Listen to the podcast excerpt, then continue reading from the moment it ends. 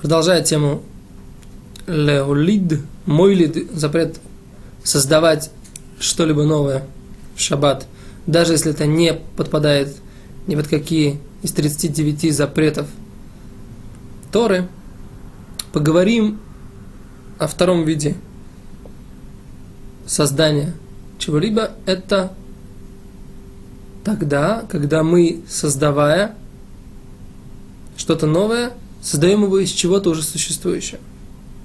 То есть, идеальный пример – это дробить лед.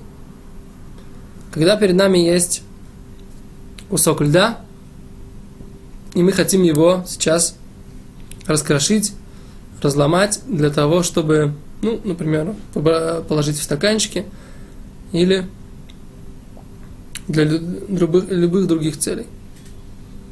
Итак, в этой ситуации мы дробим лед, или, например, мы хотим раздробить лед для того, чтобы получить воду. То есть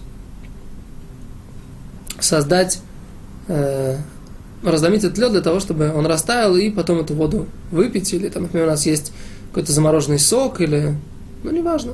Всякий раз, когда у нас есть какое-то твердое вещество, и мы из твердого состояния хотим превратить его в жидкое. В этой ситуации можно посмотреть на это двояко. Раши говорит, это подобно работе, подобно запрету создания чего-то нового. То есть точно так же, когда я, например, строю, у меня не было, у меня были кирпичи, я их взял, сложил, слепил раствором, получил дом. Ну, грубо говоря. А здесь у меня был твердый лед, я сделал какой-то процесс, получил воду. То есть я создал чего-то, что-то новое. Говорит Раши, это подобно мелаха, подобно какому-то созидательному процессу. Говорит Рамбам, нет. В этой ситуации мы это так не воспринимаем. Это только э, филиал или как бы подпункт запрета использовать какие-либо жидкости, которые нельзя выжимать в шаббат. Например, нельзя выжимать виноградный сок в шаббат. И да, поэтому даже если э, с винограда сок просто потек в шаббат сам по себе, выделился, его пить нельзя. Использовать его нельзя. Почему? Потому что нельзя выжимать сок в шаббат. Мудрецы постановили, мы говорили об этом на наших предыдущих уроках.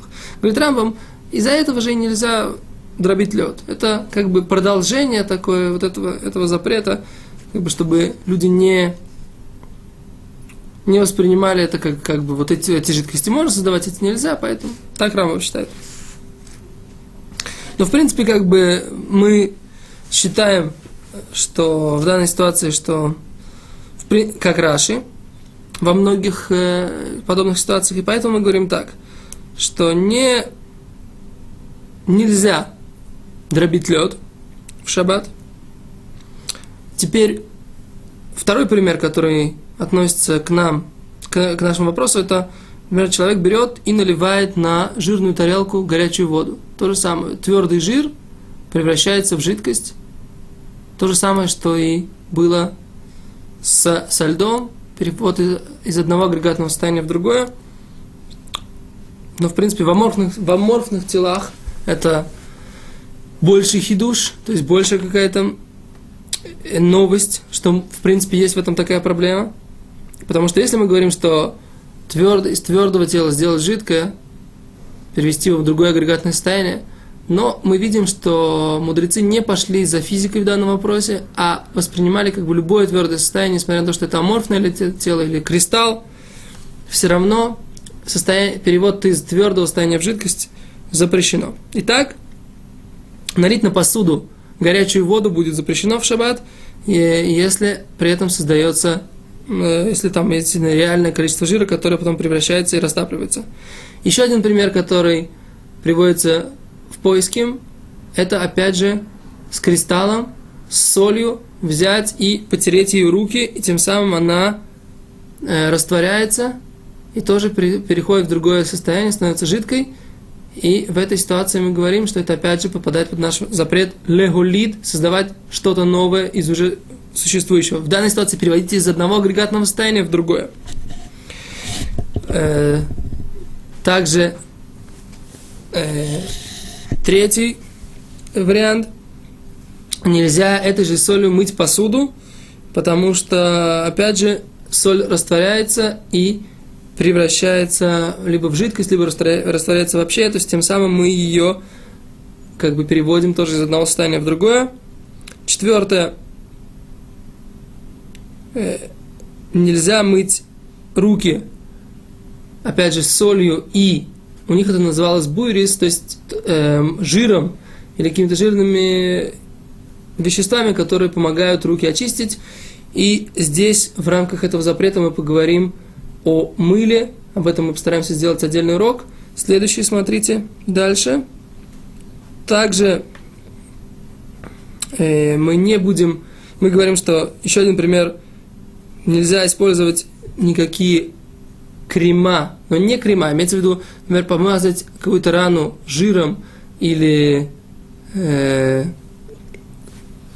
какими-то другими веществами, которые опять же растворяются на ней, и они превращаются в другое, в другое расплавляются и превращаются, растворяются, и поэтому, опять же, это будет попадать под запрет леулид. Э, ну, вот, в принципе, и все. Интересный еще пример, который приводит Мишнабрура, что нельзя носить на себе червей, э, шелковых червей, за счет того, постольку, поскольку за счет тепла тела они тоже размножаются быстрее. Не знаю, на самом деле, что там за э, реальность. Но интересный пример, и тоже это подпадает под запрет переноса и под запрет э, леолит, то есть э, создавать что-то новое. Итак, мы говорим о том, что всякий раз, когда мы создаем вот эти вот новые агрегатные состояния, это подобно работе, подобно запретам созидательным, и поэтому шаббат будет запрещено. Что будет, если в тот момент, когда это создается, это сразу же э, перестает жить, существовать, или, скажем так, незаметно, это моментально аннулируется – тоже по этому поводу есть э, Махлойки Сапойским, а именно спор между законодателями. И поэтому в данной ситуации изначально нужно устражать и не создавать ничего, даже если это моментально уходит, но постфактум, как мы говорили, уже все будет разрешено. Теперь, если этого, того, что мы создаем так мало, или то, что нам создается его так мало, что оно сразу моментально уходит – и аннулируется, то это можно делать лихатхил, так говорит Мишнабрура. Интересно, что я хочу сказать, дать такой совет, например, если у вас есть э, подлива, которая, в принципе, э, превратилась в э, ну, жир, который превратился вот так, стал таким э, твердым, можно его, в принципе, мне кажется, перемешать со всем, со всем остальным блюдом, поставить разогреваться так, чтобы не нарушить шаббат, это нужно знать, как бы, чтобы не было, чтобы это не было жидкостью, а, например, чтобы это было э, твердым.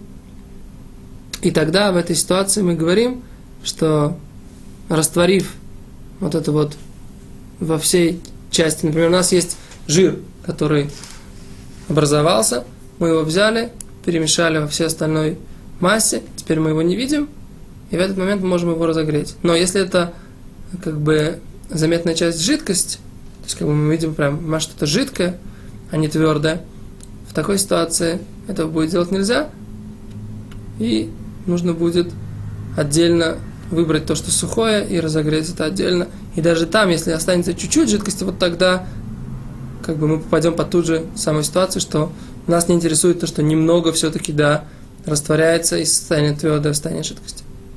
Спасибо. До свидания.